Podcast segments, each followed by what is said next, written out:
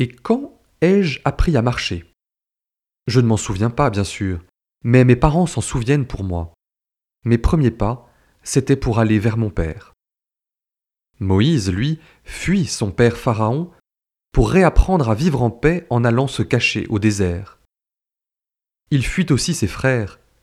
Venu parmi eux pour les aider, il s'est mis dans une situation inextricable.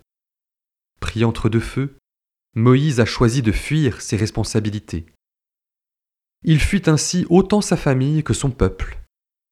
Moïse est un migrant permanent. Lui, fils d'Hébreu, est devenu égyptien par adoption.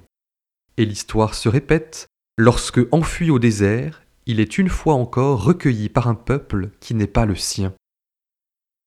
C'est là qu'il va renouer des liens avec ses semblables et se redécouvrir membre d'une humanité blessée, une humanité qu'il a lui-même abîmée par un meurtre. Car c'est aussi de la violence que Moïse s'éloigne en allant au désert.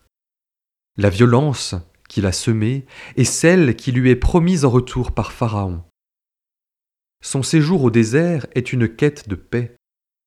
D'ailleurs, son premier geste est d'y apporter la paix pour les filles de Réouel importunées par les bergers.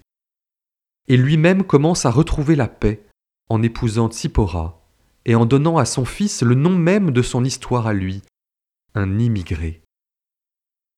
Moïse refait ainsi l'expérience d'Abraham qui abandonna tout et se mit en route sur la foi d'une promesse. Pour avancer, il faut toujours quitter quelque chose, en sachant qu'une promesse nous est faite.